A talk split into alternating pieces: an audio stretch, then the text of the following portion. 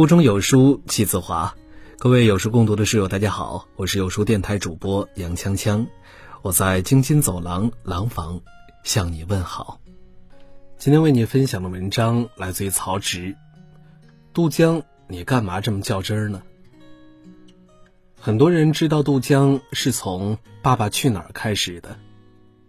暖萌老爸渡江加上京剧大王嗯哼，获得了无数人的喜欢。综艺虽然说有很多的表演成分，它也是一面镜子，不经意中反映真实。这两天，杜江又因为一个小细节上了热搜。最近一期《快乐大本营》，杜江作为嘉宾参与互动，其中有一个小环节是验证核电员工劳保鞋的硬度，防顶部砸落，防底部刺穿，防静电，高质量的鞋子让全场。都惊讶不已。主持人何炅请杜江和杜海涛亲身测试鞋子的承重力，他们一人一只脚，同时站在了员工的鞋子上。身穿蓝色工作服的员工面不改色，大家惊叹鞋子的硬度，笑谈闲聊。杜江蹲下身子，用手擦了一下员工的鞋子，整个举动虽然只有三秒，也从细节中看到了人品。尽管有一双足够硬度的鞋，保护工作人员不会受伤，杜江还是自觉地擦了鞋子。注重他人的情绪和感受是尊重，默默地做完了自己的事情，不声响不张扬，是无关他人的自我约束。同样的节目中，何炅也常常在细节上展现出了超高的素养。岳云鹏在游戏环节。聊到给女儿请家教的事情，成绩无所谓，只要让她快乐。现场没人能理解岳云鹏的真挚心情，众人沉浸在一片欢乐中。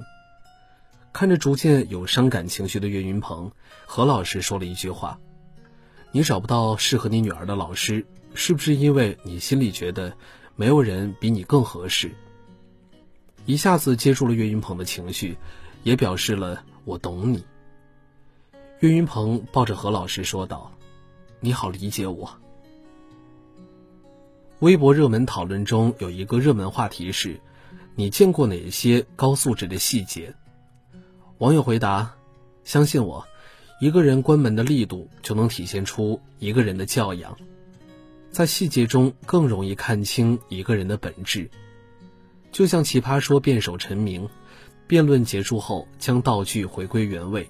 向对手轻轻鞠躬。《延禧攻略》主演秦岚，为方便老师讲解富察皇后的头饰，微笑着轻轻蹲下身。不仅是对他人的尊重，也仿佛是刻在骨子里的本能。平等待人，将心比心，让自己舒服，也让别人舒服。所谓修养，就是从一个小小的细节里修炼出来的。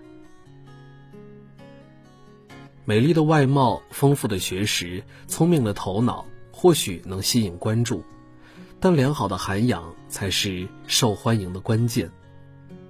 韩国综艺主持人刘在石一直以照顾后辈出名，老少皆知，几乎封神的他，以极高的情商和素养受人爱戴。Running Man 的一次比赛，刘在石准备完成任务，途中遇到了一个推着婴儿车的奶奶。刘在石下意识的询问：“需要帮忙吗？”同时帮助老奶奶把婴儿车抬过来。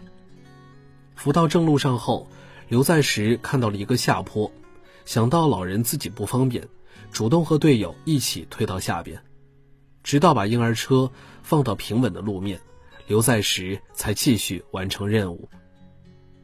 镜头捕捉下了这一幕，虽然耽误了时间，也让人看到了他的绅士品格。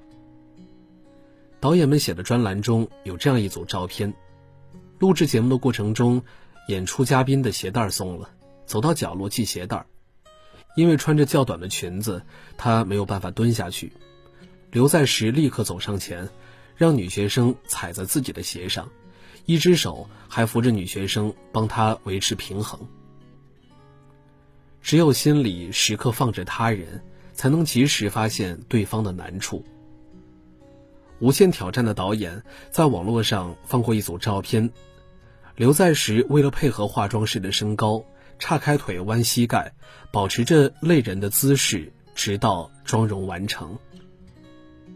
美国心理学家丹尼尔·格尔曼在《情商》一书中写道：“你让人舒服的程度，决定着你能抵达的高度。对熟人的照顾可能是因为感情，对陌生人的关照则是人品。很多娱乐圈的后辈，在和刘在石接触时间越长，越觉得他不可思议的好。关注别人的任何需求，却没有任何理由，无论身份、年龄、性别。”平等的对待每一个人，无论亲疏、场合、事件，真诚的体谅对方的心情，就是刻在骨子里的高级的修养。在心里给他人腾出一块空地，就能做到。我们考虑自己何其多，考虑别人却何其少。良好教养表现在我们能把这一事实隐藏起来。学会换位思考，不给别人添麻烦是基本修养。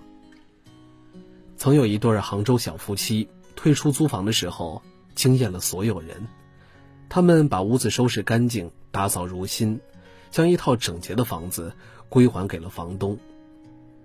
这对小夫妻还把地垫清洗干净，晾晒在阳台上，把地板拖得干干净净，用清洁剂将马桶刷得很干净。沙发也没有一点污渍。这对小夫妻说，他们在杭州搬过六次家，每次离开前都会打扫干净。房东自己打扫不方便，有的房东还在外地，后面还有租客要进来。他们平时工作很忙，经常点外卖，所以邻居并不看好他们，觉得他们应该不太注重卫生。这一举动彻底颠覆了邻居对年轻人的看法。经常看到这样的新闻：很多租客退房后留下令人汗颜的垃圾屋。今年三月，某学生退租后留下的公寓让房东震惊不已。垃圾堆满了房间的每一个角落，让人无处下脚。卧室、厨房、客厅都堆满了大包小包的垃圾。废弃衣物封堵了整个厨房的过道，卫生间的处境也照样是触目惊心，瓶子、塑料袋、泡沫盒，几乎什么都有。面对这样一项被遗留下来的大工程，房东气到想笑。虽然很多人不会刻意去清洁，可是给房子造成破坏性的同时，也丢掉了底线。生活中的很多细节。能体现出一个人的素质。餐厅吃饭会把鸡骨头吐到一个碗里或餐巾纸上，方便服务员打扫。路上看到塑料瓶，捡起来丢进垃圾桶。电影院离开后，主动带走自己留下的零食袋、饮料瓶。也有人会说，餐厅、影院服务人员为此获得了报酬，打扫是他们合同义务。我们是没有义务去承担别人的责任。但最好的品质源于自我约束，恰恰是那些你责任之外的举动，更能给别人带来温暖。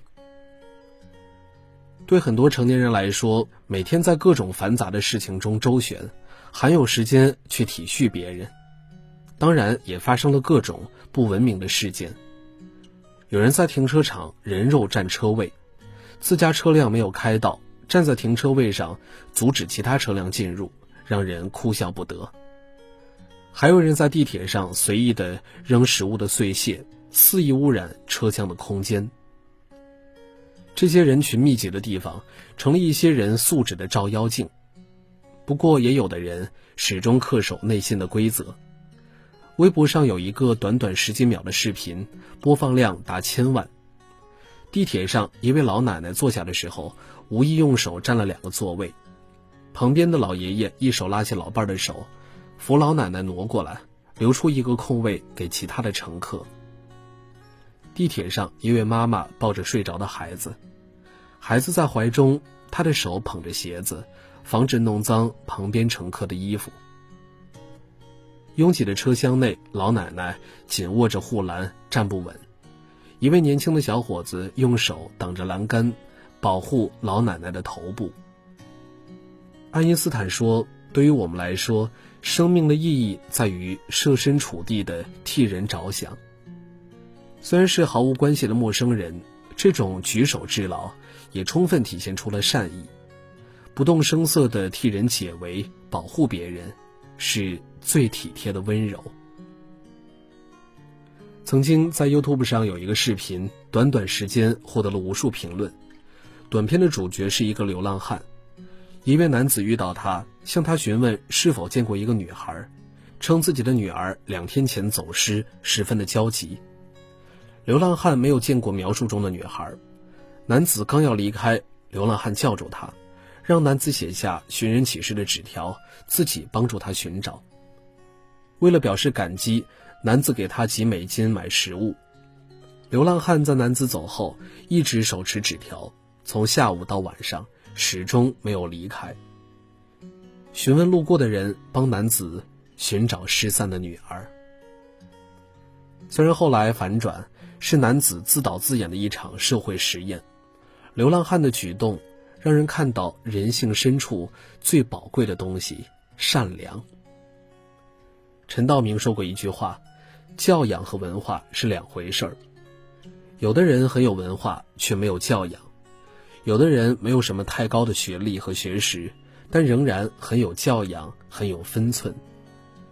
人性中最宝贵的品质，无关身份，无关贫富，只关乎一个人的内心。在自己一无所成的时候，还能慷慨的提供帮助，无疑是最好的品德。那种深入骨髓的涵养，总能在不经意间为之动容。你有教养的样子，真的很好。好了，今天的文章就为大家分享完了。在这个碎片化的时代，你有多久没有读完一本书了呢？长按扫描文末二维码，在有书公众号菜单免费领取五十二本好书，每天有主播读给你听。我是杨锵锵，我在京津走廊廊坊。为你送去问候。喜欢这篇文章，走之前记得在文章末尾给我们的文章点一个再看。我们明天的同一时间不见不散。